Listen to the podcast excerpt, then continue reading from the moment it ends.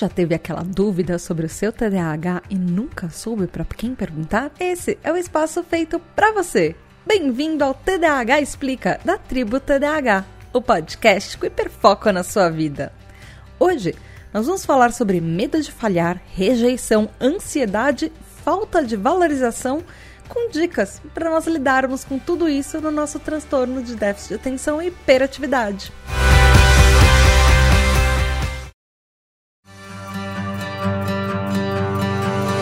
Olá, tribo, tudo bem? Aqui é a Tata Finoto e esse é o primeiro episódio na nossa nova série TDAH Explica, que vai responder algumas das dúvidas que a gente recebe na nossa tribo TDAH em episódios curtinhos para você, uma vez por mês. Esse episódio só foi possível graças aos nossos TDAH Hypers, que são os apoiadores da tribo TDAH, que eles conquistaram a nossa segunda meta de apoio. E graças a isso, agora a gente vai ter um episódio extra por mês explicando as dúvidas de vocês. O TDAH Explica vai sempre ao ar na última quinta-feira do mês, então fica ligado que esse é só o primeiro de muitos que a gente vai lançar. Se você tem uma dúvida, manda pra gente. Você pode ser um TDAH Hyper e apoiar a tribo TDAH e a partir de 20 reais do seu apoio você já pode mandar quantas perguntas você quiser e saber todas as dúvidas e coisas explicadinhas aqui na tribo, como você sempre quis saber. Além disso, você também ajuda a nossa comunidade de apoio e de acolhimento TDAH. Você entra no nosso grupo secreto exclusivo, ainda possibilita episódios extra como esse acontecerem. Você pode ir lá no apoia.se barra tribo TDAH ou PicPay picpay.me barra Tribo TDAH. A nossa primeira dúvida veio do nosso apoiador, nosso TDAH Hyper, o Wagner Sabado. Ele falou assim pra gente, ele escreveu assim: A minha dúvida é sobre não ficar bloqueado com as coisas que vamos aprendendo em relação ao TDAH. Por exemplo, quando eu soube que as pessoas com TDAH têm maiores chances de causar acidente de trânsito, me deu medo de dirigir porque não fazia muito tempo que eu havia tirado a carta. Tenho medo de assumir certas responsabilidades pelo medo de causar problemas, pois ficar pensando nas nossas limitações e nas limitações que eu tenho. Mas quais são realmente as minhas limitações? Porque o TDAH varia muito de pessoa para pessoa. Então, como eu posso lidar com esse conhecimento e a prática? É uma coisa que eu tenho buscado saber. Como não se complexar com o TDAH? Como olhar as limitações e vê-las como como possibilidades e não certezas. Quais seriam os caminhos para a gente não desanimar justamente pelas características do TDAH? Eu fiz algumas pesquisas e eu acho que o caminho para responder isso, Wagner, é começar por não pensar exclusivamente no nosso TDAH, mas pensar o que que tá por trás dessas suas perguntas. Não é exatamente o medo do TDAH, é uma coisa que vai além disso. É o nosso medo de falhar na vida, é o nosso medo de desapontar as pessoas que estão à nossa volta. Porque no fim das contas, o TDAH, pra, principalmente para boa parte de nós que descobriu o TDAH quando a gente já era adulto, ele veio como uma resposta de várias coisas na nossa vida que a gente sempre teve problemas. Então, para muita gente, o TDAH acaba sendo a personificação e meio que o motivo de, ah, isso daqui não deu certo, mas nossa, olha quanto do TDAH tem naquilo que não deu certo. Vai ver que é por isso que aquilo não deu certo. Então, a gente tira meio que aquela conclusão de A mais B igual a C, tipo, ah, então se eu não acertei nisso, talvez eu não acerte em mais nada, ou mais um monte de coisa e o TDAH vai me limitar na vida. E não é isso. Porque, poxa, verdade que a gente tem na vida adulta, a gente já sobreviveu até agora nascendo com TDAH. Então, tem muito mais coisa que a gente pode fazer pela frente e fazer muito bem pela frente, porque a gente, além de nós sermos pessoas incríveis, que eu falo muito isso aqui na tribo, a gente já conseguiu fazer muita coisa que a gente fique bem na vida e que a gente tem orgulho de nós mesmos. Então é legal a gente aprender com isso. Uma coisa que acontece muito que eu achei nas pesquisas é assim: é, isso provavelmente não só Wagner, não só eu, você que está aí do outro lado ouvindo também. Quantas vezes você teve tanto medo de fazer alguma coisa e aquilo te impediu às vezes de começar? Ou talvez o seu medo de falhar fosse tão grande que você acaba colocando para baixo todo o esforço que você teve e todo, todas as montanhas que você moveu para aquilo poder dar certo. E você, quando alguma coisa que você faz dá certo, você fala, ah, nem foi tão difícil assim, ou qualquer um conseguiria fazer a mesma coisa que eu o medo, esse medo de a gente não entregar, da gente decepcionar os outros, da gente falhar, ele pode sim ser uma coisa que imobiliza a gente, pode causar, uh, pode fazer com que a gente não faça as coisas, a gente nem tente, a gente uh, desista no meio do caminho, ou pare na primeira tentativa ou na primeiro Uh, erro que a gente teve ou primeira coisa que não saiu do jeito que a gente queria. Mas é justamente Uh, por isso que é importante fazer esse episódio responder isso, porque quando esse medo faz com que a gente pare de seguir em frente e de tentar as coisas na vida, é porque a gente vai perder muita oportunidade e a gente precisa parar e perceber isso e entender como é que a gente pode perceber isso e o que, que a gente pode fazer para melhorar. O que acontece é que principalmente para as pessoas com TDAH, o medo de a gente fracassar, ele é muito real, especialmente, segundo algumas pesquisas que eu achei, em TDAHs que foram é, subdiagnosticados ou diagnosticados mais tarde na vida, não na infância, ou talvez, assim, mais para adolescência, fim da adolescência, mais a vida adulta, uh, ou ainda estão procurando o diagnóstico. Quanto mais tarde, maior é o seu medo de falhar, porque de repente você descobre do seu TDAH tudo de uma vez só. E aí todas aquelas respostas podem assustar um pouco, principalmente no começo. E nessa parte de diagnóstico também existe um fator que é um fator muito importante, é que é durante anos e anos e anos, inclusive agora, uh, todos os pesquisadores eles têm ignorado um pouco o fator, o componente emocional do TDAH, porque ele não pode ser mensurado. Uh, e todos os nossos fatores emocionais, uh, eles impactam muito no nosso transtorno. Ele é afetado conforme a idade, ele vai uh, ficando mais pesado esse fator emocional conforme a idade. E ele impacta, inclusive, uh, não só no que a gente faz no dia a dia, mas nos próprios, nossos próprios sintomas. Mas, assim, talvez você esteja me perguntando, mas Tata, o que exatamente define esse medo de falhar? Na verdade, cada um de nós, cada pessoa que está ouvindo desse podcast, se eu te perguntar o que, que para você é medo de falhar, ou o que, que é falhar para você, o que é um fracasso para você, cada ouvinte vai, vai responder isso de uma maneira completamente diferente, porque existem milhões e milhares de definições de falhar, uma para cada pessoa. Porque o que eu vejo como, por exemplo, falhar em uma situação, em outra situação, podem ser conceitos completamente diferentes.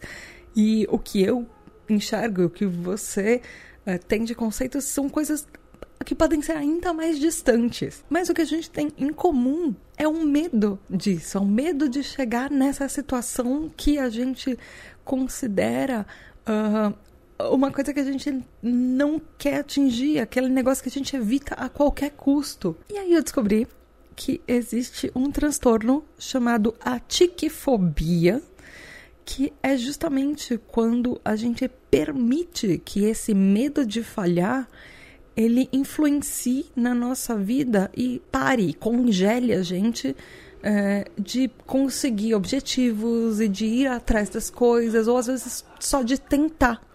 Uh, existe, como a gente já falou em vários episódios aqui da tribo, existe uma diferença entre traços e ter, por exemplo, um medo de falhar e ter um transtorno ou ter uma condição, uma fobia nesse caso, que ela precisa de um diagnóstico. Existem níveis diferentes para isso. Mas, assim como, por exemplo, a gente fala da ansiedade no TDAH. Um TDAH pode ter uma ansiedade que é maior que a ansiedade das pessoas neurotípicas, mas ainda assim a nossa ansiedade não chega no nível de pessoas que têm um transtorno de ansiedade generalizado, um TAG. Então, existem níveis diferentes e com a atiquifobia, é isso, desculpa, a tiquifobia é a mesma coisa. Existem pessoas que têm me um medinho normal, porque Muita gente fala que você não consegue sucesso ou que você não consegue alcançar as coisas sem você ter um medinho mínimo, que quando você tem um medo significa que você vai olhar e verificar as coisas que você está fazendo. Mas tem aquele nível que ela vai te barrar de fazer as coisas, existe aquele nível de TDAH que você está tão acostumado a, a, várias coisas darem errado na sua vida que você vai pensar muito mais e demorar muito mais, ou desistir muito mais de fazer comparado a outras pessoas neurotípicas. E aí existe o nível mais acima ainda de pessoas que têm uma fobia real que precisa ser tratada, precisa ser diagnosticada. Então, a gente, é importante a gente saber esses níveis. E aí eu também descobri nas pesquisas que essa atiquifobia tem um outro nome, ela também pode ser chamada de uma coisa muito mais complicada, que é cacorrafifobia. É isso, é uma palavra só, ela é bem difícil, enfim, que ela é uma mistura desse medo de fracasso junto com rejeição. E a gente já falou muito da nossa rejeição TDAH naquele episódio 9 da tribo TDAH, que é o TDAH e rejeição, que a gente fala em disforia sensível à rejeição. Como nós TDAH estamos muito mais acostumados que pessoas neurotípicas a ser deixado de lado, a ouvir que nós falhamos na vida, que nós fracassamos e que as coisas que a gente faz não dá certo. E aí o que acontece é que pessoas que têm esse medo de fracassar, elas tendem a ter menos confiança nelas mesmas, elas tendem a ter uma autoestima mais baixa e a gente pode uh, sofrer de. Né? Na, na, verdade, as pessoas que sofrem da fobia, elas têm. É, um medo extremo, por exemplo, de serem ridicularizadas por causa de falhas. Outras pessoas que têm a fobia, elas sofrem porque elas tem medo de correr riscos na vida, qualquer tipo de risco. Isso pode ser causado por várias coisas. Por exemplo, uh, você ter passado por situações na vida onde você sentia que as pessoas que deveriam mais te apoiar não te apoiaram, ou uh, figuras de autoridade, ou amigos, ou pessoas que você ama, ou por talvez pessoas que você considera muito estarem sempre te criticando ou te humilhando Uh, existem vários motivos para isso. Você sempre sentir uh, coisas negativas nesse tipo de situação e você ter muito mais memórias de situações negativas que você não estava acertando do que memórias de coisas que você acertou e que você fez bem. Isso é uma coisa que acontece muito com os TDAHs. E isso vai virando uma bola de neve, porque a gente vai crescendo, ouvindo que a gente não faz as coisas certo e a gente vai tendo cada vez mais medo de errar e de fazer mais coisas erradas. Aí entram os medos do TDAH de, poxa, eu sou TDAH e eu já tenho uma limitação para isso, ou já uh, comigo já vai isso já vai ser diferente.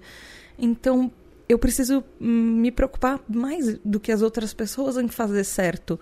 E isso pode ser meio paralisante pra gente.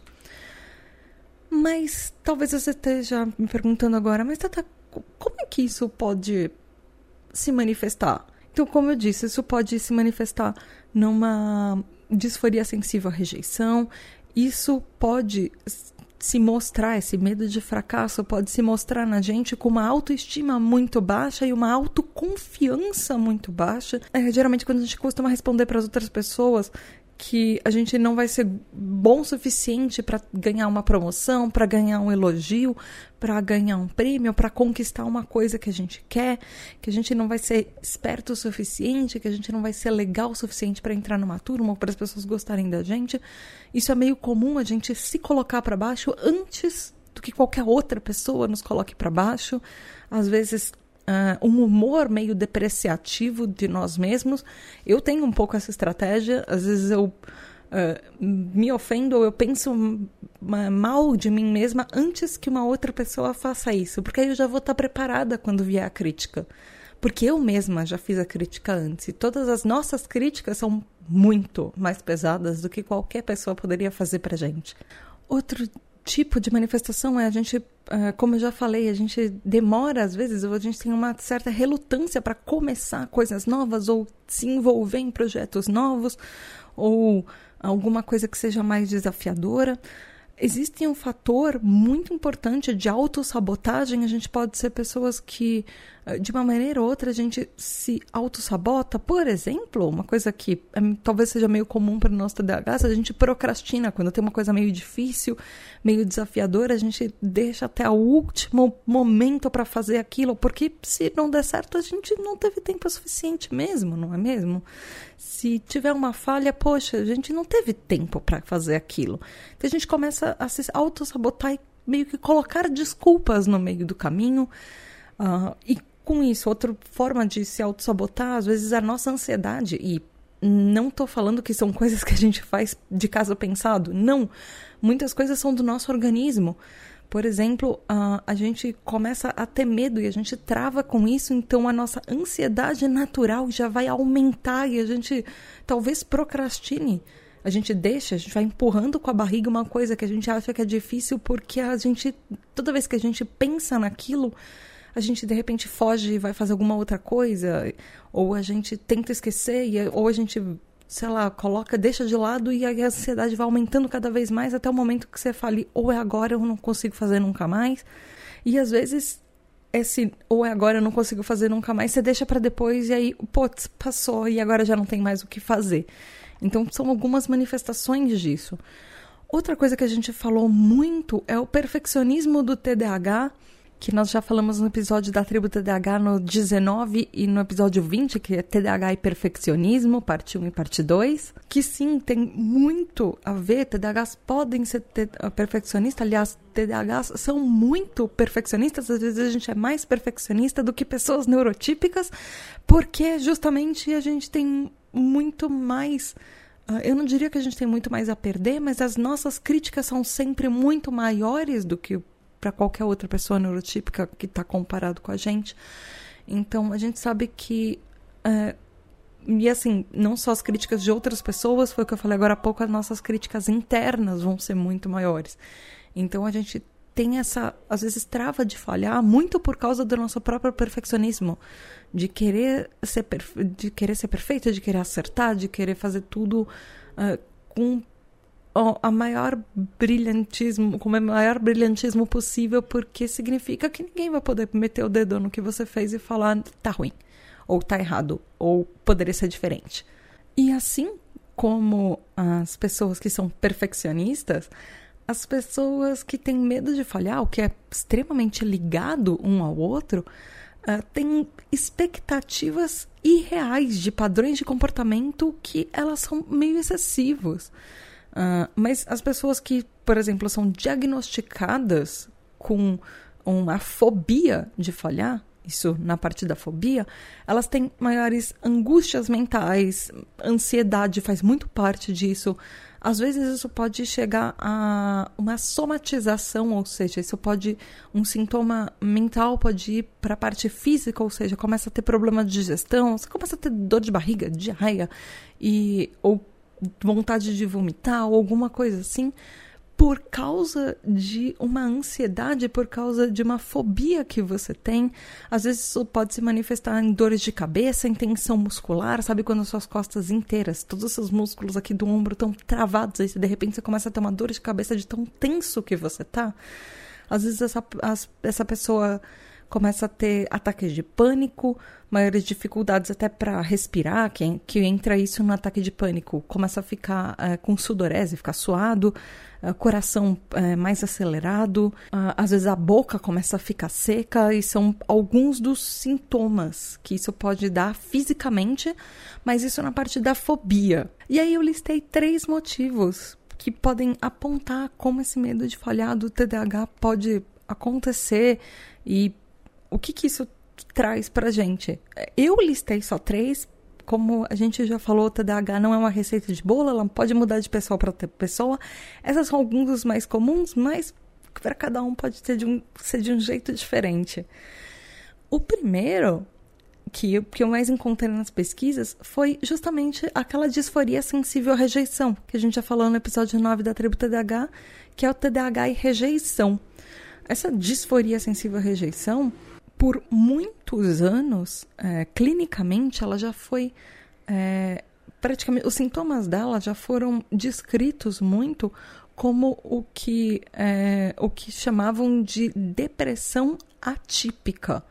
Então, são algumas coisas que se confundem. O motivo, inclusive, pela qual eles, uh, os especialistas não chamavam de depressão típica e, de, e chamavam de depressão atípica, é porque ele não tinha exatamente os mesmos, as mesmas características da depressão, mas eles são, mas essa, esse tipo de depressão atípica, que é a disforia sensível à rejeição, é um, uma resposta de um gatilho do nosso sistema nervoso do TDAH liga isso que com sintomas de depressão a gente parece, é como se tudo estivesse bem e de repente do nada você muda a chavinha e de repente parece que você cai numa depressão, mas ela não tem a duração de uma depressão, de ficar muito tempo assim. Às vezes é uma coisa de humor, de você ficar um tempo assim durante o dia e de repente antes você estava ótimo, depois você está bem. E ela tem características diferentes, então ela não é uma depressão, mas é como se você caísse em uma mega depressão em um momento. Por exemplo, comigo acontece muito, por exemplo, é, à noite, às vezes quando eu tô sozinha à noite, eu acho que eu já falei isso no episódio de rejeição, mas sentir que eu tô completamente sozinha no mundo e ninguém me entende e ficar meio que quietinha num canto, achando que tá tudo horrível e meu dia foi ótimo e depois disso, eu, às vezes, geralmente eu vou dormir e eu acordo super bem no dia seguinte, eu acordo normal e com sono no dia seguinte, como sempre mas naquele momento é como se eu tivesse passado por um, uma depressão forte ou uma depressão importante naquele, tem, naquele espaço de tempo. E por isso que a gente que ela não é uma, uma depressão, porque depressão tem uma coisa, um fator importante de uma depressão de verdade é, é o fator de tempo, que ela tem uma duração prolongada. E essa depressão atípica da disforia sensível à rejeição, ela pode ser pontual também. Mas é importante a gente falar que ela não deve ser dispensada. Por exemplo, você não deve chegar para uma pessoa que está eh, tá se sentindo mal, está sentindo isso, e agir como se não fosse uma coisa importante, porque para ela aquilo é importante. Você nunca pode dispensar os sentimentos de outra pessoa e falar que aquilo não, não é importante, não é relevante, não, ela não está sentindo aquilo, porque sim, ela está sentindo aquilo. Não é só porque ela não está num quadro depressivo prolongado que aquilo não é muito ruim e não afeta muito ela. E várias pesquisas apontam que praticamente todo mundo com TDAH responde a, algumas perguntas sobre sensibilidade, falando que afirmativamente que sim, a gente é mais sensível do que outras pessoas para rejeição, a gente é, sofre mais bullying, a gente sofre mais crítica, a gente tem uma percepção do que é fracassar é, muito mais próxima de nós e que a gente tem uma percepção das nossas falhas como se elas fossem maiores, às vezes até do que as nossas conquistas. E muitas vezes isso faz com que nós estejamos sempre tensos, que a gente sinta que a gente não consegue relaxar. Às vezes a gente vai tentar sentar para assistir televisão, ler um livro, ouvir música, e a gente sempre tem coisas na cabeça como se sempre a gente não pudesse descansar, como se um momento de descanso para a gente fosse uma procrastinação para alguma coisa que a gente deveria estar fazendo essa sensação no TDAH é muito mais presente do que nas pessoas neurotípicas. Então a gente tem uma percepção diferente de nós mesmos, a gente tem uma percepção que ela é mais fragilizada de nós mesmos e a gente pode, uma das consequências disso é estar tá, é, buscando uma constante aprovação das outras pessoas, de ter amigos uh, e estar cercado de amigos ou falar com amigos e receber respostas deles e coisas afirmativas para saber que a gente é apreciado, para saber que a gente, poxa, a gente conseguiu ter relações, interações sociais que são positivas. E de novo, a parte de desaprovação no TDAH por causa dessa disforia sensível à rejeição, por causa de todo o nosso histórico de ser rejeitado a vida inteira, ela machuca e ela dói muito mais, significativamente mais do que em pessoas neurotípicas. Essa dor emocional, ela pode ser manifestada tanto internamente uh, de uma disforia sensível de rejeição ou de uma sensação de rejeição, virar uma depressão importante ou virar uma depressão de verdade, uh, perdendo a autoestima ou é, tanto a, a, curto prazo quanto a longo prazo, são coisas que podem acontecer, quanto a gente pode externalizar isso também com, por exemplo, é, algum tipo de dor que a gente fica amoado no canto ou no TDAH, muitas vezes a dor pode ser transformada em raiva. Então, pessoas que são é, muito nervosas, que descontam nas outras pessoas e ou descontam fisicamente ou descontam verbalmente nas outras pessoas, pessoas que são irritadiças. São algumas manifestações disso. E aí o que pode acontecer? Obviamente, pessoas com TDAH podem ser pessoas que estão sempre dispostas a agradar outras pessoas. Muitas vezes, nesse processo, a gente pode se perder nisso, perder o que a gente realmente gostaria de fazer. E muitas vezes a gente pode é, só fazer coisas para agradar os outros e esquecer de nós mesmos. Ou pessoas que às vezes estão toda hora vigilantes e toda hora tensos e toda hora querendo saber se elas estão erradas, se elas estão certas.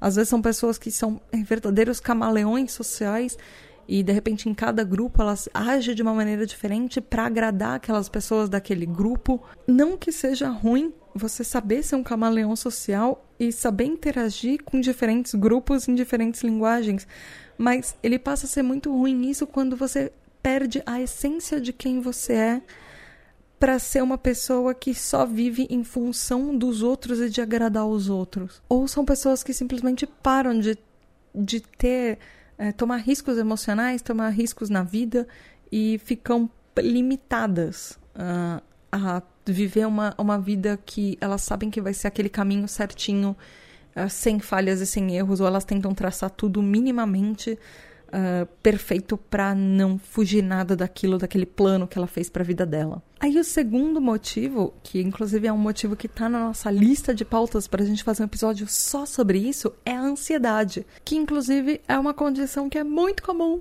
aos TDAHs. Uh, existe, eu achei para essa pauta umas pesquisas que falam que 50% dos adultos TDAHs uh, sofrem com algum distúrbio de ansiedade e 30% das crianças TDAHs e adolescentes TDAHs também sofrem com um distúrbio de ansiedade. Então, são números muito grandes, são números importantes esses. Porque, uh, além da ansiedade normal do TDAH, existe uma comorbidade de ansiedade, de TAG, transtorno de ansiedade generalizada, que ela é grande, 50% dos adultos e 30% das crianças TDAHs. E aí uma coisa que acontece é que tanto o TDAH quanto a ansiedade, elas podem dificultar um pouco o diagnóstico um do outro, porque elas têm alguns sintomas que eles são meio parecidos, mas ele é uma condição que pode ser permanente na a ansiedade desde a, desde a infância até a adolescência e a vida adulta. E uh, isso pode afetar a sua habilidade de se concentrar e agravar ainda essa parte do TDAH e resultados que a gente pode ter justamente devido a isso. A o distúrbio de ansiedade, ansiedade generalizada, ele é uma coisa muito maior, como a gente já falou, do que só se sentir ansioso no dia a dia normal. É, exi existe sim um transtorno mental que ele é diferente de só estar tá mais ansioso. Mas existem alguns sintomas comuns que são, por exemplo, dificuldade de se concentrar e de prestar atenção, a falta de habilidade ou inabilidade, na verdade, de relaxar e de se sentir é, calmo e relaxado e tranquilo e às vezes sem preocupações. Outro sintoma comum também é uma hiperatividade que pode ser maior num período de ansiedade. Não sei se talvez você seja uma pessoa é, que ela é, que é fisicamente hiperativa ou se você é uma pessoa que é mais TDAH desatento, então você tem uma hiperatividade, sim, você tem uma hiperatividade, mas ela é mais presente mentalmente. Então, às vezes, quando você está ansioso, você percebe que a sua hiperatividade vai aumentar. Então, às vezes, você é, começa a mexer mais os pés e as mãos, às vezes, você levanta e vai andar pela sala, por exemplo, você anda de um lado para o outro, de um lado para o outro. É, tentando resolver um, uma, um problema. Às vezes, mentalmente, você começa a ficar pensando em várias possibilidades e várias, vários erros que você pode cometer por causa disso, várias coisas que podem não dar certo. Então, você entra numa espiral de coisas que vão podem dar errado quando você é, enfrenta um problema, enfim. E aí isso entra na parte de impulsividade, às vezes com isso é difícil de, de controlar os nossos impulsos, a gente começa a se mexer mais, às vezes problema de ficar sentado, parado, quieto, num, num, num momento quando você está num um ataque de ansiedade maior, quando tem ansiedade com TDAH, enfim. E aí você fica uh, muito mais preocupado, fica com maiores dificuldades de completar uma tarefa. Você às vezes fica muito mais irritadiço por causa disso. Mas na ansiedade tem algumas outras coisas que, é, que são mais só da ansiedade mesmo. Que é, por exemplo, medo de tentar sequer uma coisa nova. Às vezes é, como eu já falei, já podem ter sintomas físicos do tipo dores de cabeça, é, problemas estomacais ou dores no estômago, é, problema para dormir, insônia. E às vezes tem um medo constante sem uma causa e um motivo real. Que isso pode acontecer muito quando você tem um transtorno de ansiedade. E como eu falei, isso não é uma exclusividade de adultos. Crianças e adolescentes podem sim ter ansiedade. E agora a gente está vendo nesses tempos mais conturbados, tempos mais difíceis que a gente está vivendo com a pandemia, isso pode acontecer, uh, por exemplo, um adolescente que está em época de vestibular ou que está tentando fazer uh, estudo EAD, ensino à distância. Isso pode estar tá muito mais presente agora. Uh, existe um, um estudo da uh, American Psychological Association, a Associação Psicologia Americana, que eles fizeram uma pesquisa de estresse nas Américas, ou nos Estados Unidos, na verdade, uh, que eles mostram que a experiência de estresse nos adolescentes e nas crianças ela é tão grave e tão importante quantos níveis de adultos. Então, não é porque, por exemplo, uma criança ou um adolescente eles são mais novos que eles vão sentir menos estresse e menos ansiedade do que nós na vida adulta. Não, às vezes é tão grave, tão importante quanto. Então, é importante, é, é crucial a gente prestar atenção nisso nos, nos pequenos e nos adolescentes e como isso pode afetá-los, não só nesse tempo de pandemia, mas de uma maneira geral. E aí é, essa essa pesquisa ela mostrou em como isso pode se manifestar nas pessoas, na verdade nas crianças, mas é, os resultados deles podem ser aplicados não só para crianças, mas para adultos também, adolescentes. Ah, um dos motivos é, por exemplo, falta de criança, de tempo para a criança brincar. O que no adulto, por exemplo, pode ser falta de tempo para relaxar, para assistir televisão, para fazer jogar videogame ou fazer as coisas que quer. Ah, outro motivo é medo de interações sociais ou medo de falhar, que é volta aquilo que a gente estava falando desde o começo do programa. E em alguns sinais que isso pode estar afetando, que, que a ansiedade pode estar te afetando que são, por exemplo, mudanças constantes de humor, ou mudanças repentinas e mudanças bruscas. Às vezes a pessoa fica mais irritadiça, começa a ficar mais respondona, fica mais brigona, de repente uma criança vai começar a fazer birra do nada, sem motivo, muitas vezes é porque ela está estressada, que ela está ansiosa. Às vezes tem mudanças nos padrões de sono, Uh, dorme mais ou fica com muito sono durante todo o dia, ou às vezes dorme menos, não consegue ter um sono que ele é profundo, que, que ele descansa, ou não consegue, é, às vezes, dormir cedo ou acordar cedo, enfim. E uma coisa muito curiosa nas crianças é que isso pode ocasionar o estresse e a ansiedade nas crianças podem causar sim enurese, que é aquele conhecido fazer xixi na cama. Então, se você tem ah, um, um filho pequeno, TDAH, que faz muito xixi na cama, talvez seja um sinal para procurar saber o que está acontecendo. Talvez tenha um outro fator atrás disso. Inclusive, enurese e TDAH, eu descobri que existe uma relação e é um episódio que está na minha lista que eu quero fazer mais para frente. E um terceiro motivo que eu listei aqui no nosso programa, para não ficar muito longo, é que a gente meio que já falou disso em outros momentos, que é simplesmente a gente, como TDAH, a gente não se valoriza o suficiente. Porque muitas vezes os critérios para adultos TDAHs do que é o nosso sucesso ou de coisas que a gente conquistou na vida, a gente tende a jogar lá para baixo e a gente com, começa a comparar as coisas que a gente conquistou com as coisas que a gente não conquistou. ou comparar uh, o patamar que a gente está na vida nesse momento com as pessoas neurotípicas que estão à nossa volta. De repente, aquele seu colega de faculdade, o que, que você está fazendo profissionalmente e o que, que aquele outro colega está fazendo profissionalmente. Ou sempre tem aquele primo, aquele irmão, aquela outra pessoa na sua família que você vai se comparar com ela e falar, poxa, de repente é uma pessoa, ao meu ver, que é muito mais bem sucedida do que eu, ou não, de repente rolam aquelas comparações da família, em festas de família, em conversas, enfim.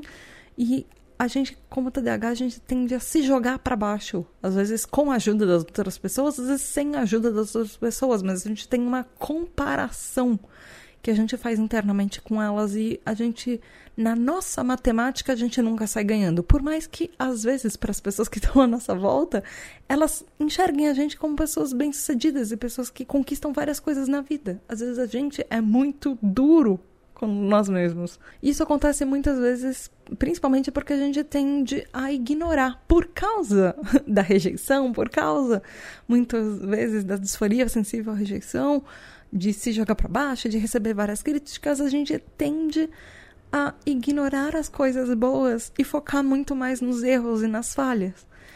Mas o que acontece é que o sucesso não é um jogo uma partida, por exemplo, de futebol, que você tem sempre um time que vence e um time que perde. Não, o sucesso é uma coisa extremamente plural e ampla. O, a própria definição de sucesso, para mim e para você que está do outro lado me ouvindo, são coisas completamente diferentes. E pode ter sucesso em vários tipos de coisa. Por exemplo, o que é um sucesso na vida pessoal, o que é um sucesso na vida profissional, uh, o que é um sucesso como, sei lá, o que, que você vê para sua vida que seria aquele negócio de ah, eu vou morrer feliz, eu vou sou uma pessoa feliz agora, eu sou uma pessoa de sucesso agora, de uma maneira ampla e geral, ela varia muito.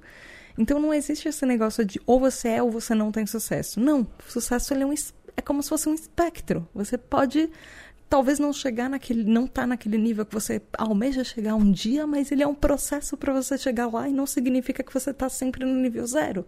E sim, falhas acontecem. A gente falha no dia a dia, a gente faz coisas no dia a dia que às vezes a gente não deveria ter feito, ou que a gente poderia ter feito de uma outra maneira, ou que a gente poderia melhorar, mas não significa que a gente não é bom ou que a gente não alcança um sucesso por causa de pequenas coisas. Erros e acertos acontecem todo tempo, o tempo inteiro, e é importante a gente pensar nisso. E a gente conseguir aprender a enxergar isso na nossa vida. E principalmente se dar crédito para cada coisa boa que a gente conquista. E muitas vezes as pessoas TDAHs, principalmente, não conseguem ver tanto o sucesso que a gente alcança e a gente começa a se colocar para baixo e, por causa disso e não se valorizar porque a gente acha que a gente tem muita coisa equilibrando ao mesmo tempo. Às vezes a gente se sente feito uma labarista com 15 mil bolinhas ao mesmo tempo, tentando to deixar todas elas no ar mas a gente não consegue porque a gente não tem mãos suficientes para colocar todas elas, todas as 15 mil bolinhas no ar ao mesmo tempo. Então, às vezes, uma ou outra cai. Ou às vezes a gente tem que deixar algumas das 15 mil bolinhas numa bandejinha de lado para resolver aquelas que estão na nossa mão primeiro. E isso que acontece na vida o tempo inteiro.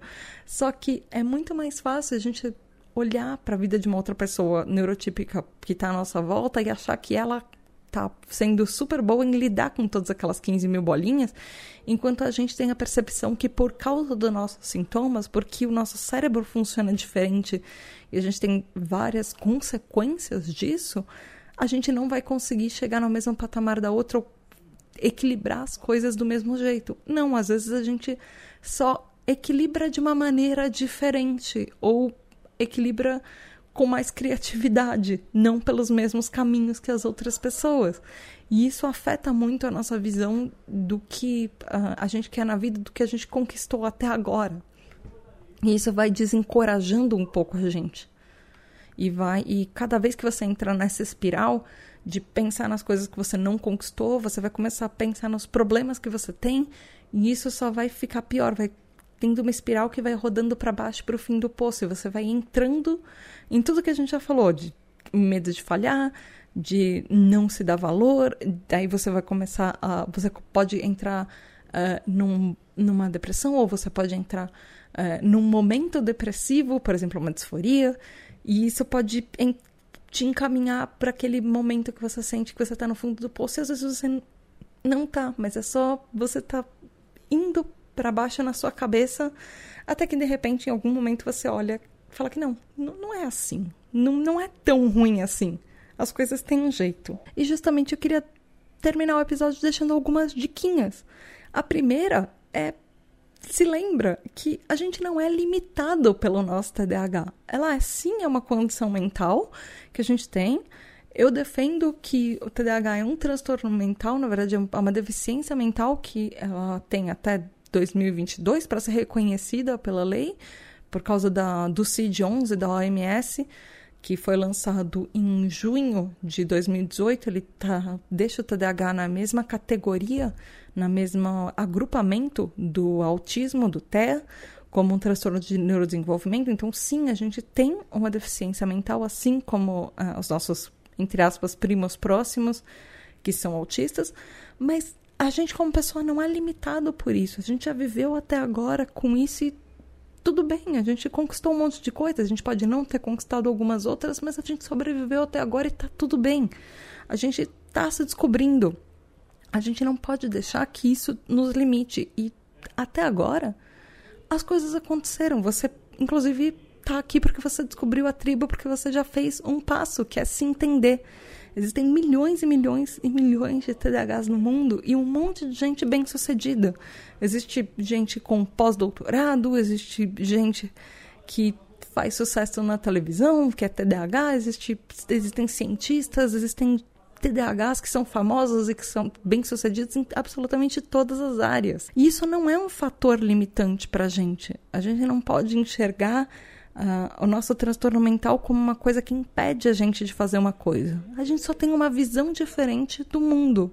Porque nem sempre é legal você ser igual a todo mundo. Sua mãe já, te dizia isso desde que você nasceu. Você não é todo mundo. Você só talvez tenha entendido depois que você descobriu o TDAH por que, que você realmente não é igual a todo mundo. Mas ser igual a todo mundo, ser normal, é muito chato. E esse é um primeiro passo: descobrir o seu TDAH, estuda o seu TDAH, encontra pessoas que também são TDAHs para conversar com ela, falar, de repente trocar experiências, falar dos seus problemas, ouvir dos problemas dela, falar sobre qualquer outra coisa. E só perceber que tem pessoas ali que são iguais a você e falam sobre qualquer coisa e são legais também. Fala com o seu especialista, sempre tem um especialista e vê o que, que pode, o que, que você pode fazer para melhorar em de repente pontos vamos supor, ah, nesse momento essa, essa parte da minha vida talvez não esteja local, o que, que eu posso fazer para melhorar isso? Ou como que o meu TDAH pode estar afetando naquela outra área? São sempre coisas pontuais e todas as coisas pontuais a gente pode ir resolvendo. A gente sabe que absolutamente tudo que a gente faz, assim como qualquer neurotípico, existe uma possibilidade de a gente falhar naquilo, da gente não dar certo. E tudo bem, levanta a cabeça, bola para cima e tenta de uma outra maneira. Tenta, às vezes, abraçar essa, essa falha e torna isso numa coisa boa. Poxa, você não deu certo aquilo que você queria de uma maneira, como é que você pode é, começar do zero ou usar isso a partir desse ponto que você tá e melhorar e usar isso para um aprendizado, talvez, para fazer uma coisa diferente. E muitas vezes, isso é uma coisa que pessoas, é, é, muitas pessoas de sucesso falam, que você tem que aprender a falhar para ter uma conquista, porque muitas vezes a gente falha tanto que não ser bom numa coisa faz com que a gente se esforce mais e aprenda com aqueles erros. E torne a perspectiva que a gente tem lá na frente uh, muito melhor. Às vezes a gente aprende tanto que uh, a gente torna aquilo uma coisa única e a gente vai crescendo muito com os erros. Então, falhar nem sempre é uma coisa ruim, errar nem, nem sempre é uma coisa ruim. E aprender com isso, aprender a lidar com cada situação do nosso jeito e não nos comparar com a outra pessoa que está ali do outro lado, sendo que a gente não conhece o que ela carrega e os problemas que ela tem na vida íntima dela, é, é muito importante isso. Às vezes, para perceber coisas que você faz e perceber como você conquista várias coisas todos os dias. Você pode usar listinhas de coisas que você fez. Por exemplo, você pode usar post-its, agendas. Tem aquele aplicativo que eu já tinha comentado, a Bitica, que é do celular, você vai usando talvez joguinhos que você vai marcando todas as coisas que você precisa fazer, inclusive aquelas coisas urgentes que aparecem de última hora, e você vai ticando, vai colocando um checkzinho do lado, e aí você de repente no fim do dia percebe, caramba, eu fiz muito mais coisas do que eu ia fazer no começo do dia, ou muito mais coisas do que eu vi que eu, que eu deveria fazer. E às vezes nem sempre fazer aquele projeto enorme que você tinha que fazer, de repente você não conseguiu terminar, mas às vezes você fez várias outras etapinhas dele que vão ajudando no meio do caminho. E é importante isso, às vezes é importante a gente perceber uh, que a gente pode errar, que errar é sempre uma possibilidade para todo mundo.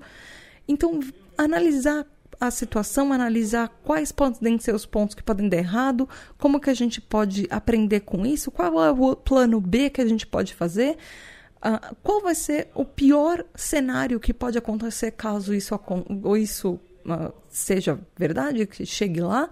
E isso são pontos que o TDAH tem muito. A gente é muito criativo. E não estou falando só de criatividade de uau, ter uma ideia que ninguém tem.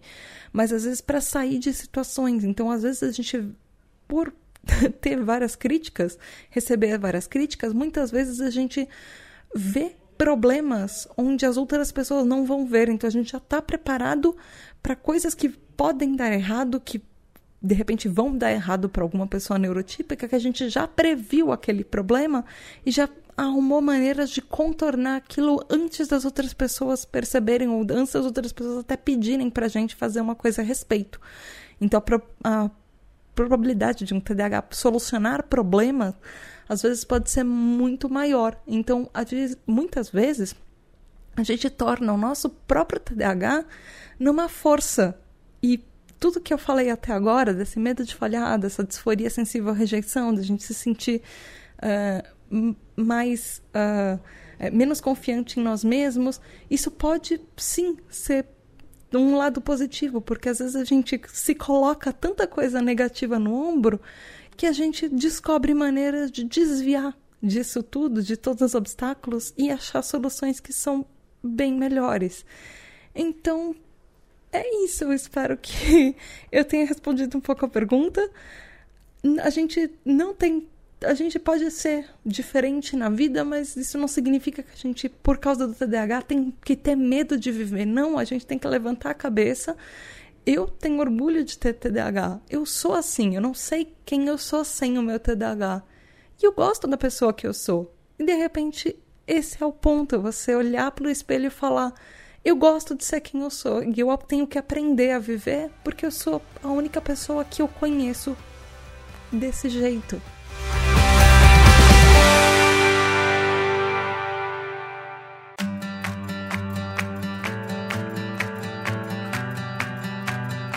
É isso, gente. Esse foi o episódio por hoje. Espero que vocês tenham gostado do primeiro episódio do TDAH Explica. E fala comigo nas redes sociais, fala o que você achou. Vai lá em tributdah, tanto no Twitter quanto no Instagram. Nosso Twitter é o único Twitter verificado em português, espanhol e francês com TDAH no nome. Yay! E ouve a gente no Spotify, Deezer, Google Podcasts, Apple Podcasts e o Castbox, enfim, todos os aplicativos de podcast, nós estamos lá. E se você quiser mandar a sua dúvida para o próximo episódio do mês do TDAH Explica, você pode ser um TDAH Hyper. Você envia as perguntas, você faz parte do nosso grupo exclusivo, você tem encontros virtuais quinzenais de hangouts que a gente faz para jogar joguinho, para conversar.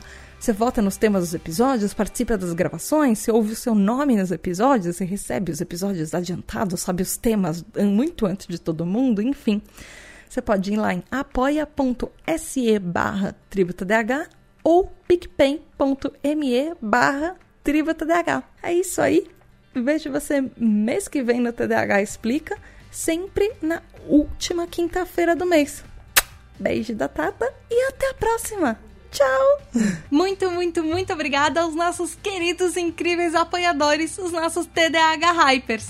Gabriel Nunes, Richard Van Basters, Tati Zila, Juliana Cavalcante, Regiane Ribeiro, Michael Del Piero, André Luiz de Souza, Edu Caetano, Antônio Eduardo, Rafa, Tibério Dantas, Gustavo Nemet, Devaneio Eu, Daniel Jimenez, Nath, Nix, Rodrigo Azevedo, Luana dos Anjos, Rafael Nascimento, Laura Frexia, Mariana Granado, Márcio Ferreira, Domi, Rodrigo Rabelo, Mareu, Daniel, Amauri, Juliana Velma, Paola Pagan, Fábio Miranda, Luiz Damasceno, Mari Mendes, Marina Pullen, Leonardo Loss, Aline Mie, Luiz Drummond, Lenito Ribeiro, Léo, Lex MF, Rafael Barreto, Ricardo Bruno Machado, Lígia Cassola, Mila DKR, Rubens Alencar, Douglas Rony, Lúcia, Ana Carolina Quiqueto, David Freitas, Michel, Brunner Titonelli, Samuel Eduardo, Marco Túlio, Alice Justo, Eduardo Santiago, Bruna Rodrigues, Nia Lulier, Christian Bazo, Leila Sassini, Caroline Dantas, Alexandre Maia, Lucas, Poli Valamiel, Mário Lúcio, Guilherme Casseri, Adriele Zata, Betina Ribeiro, Ramon Costa, Wagner Sabado, Andréia Martins, Erlon Carvalho, Hélio Louro, Dus, Júnior Gomes, Hernan Lima, Vivi Lemes, Nath Ribeiro, Ingrid Giacomelli, Brida Nunes, Elida Antunes, Vanessa Hack, Carlos Eduardo Cruz, Victoria Andrzejewski, Jamile Monique, Telo Caetano, Alessandro Torres, Gustavo Túlio, Danilo Barros.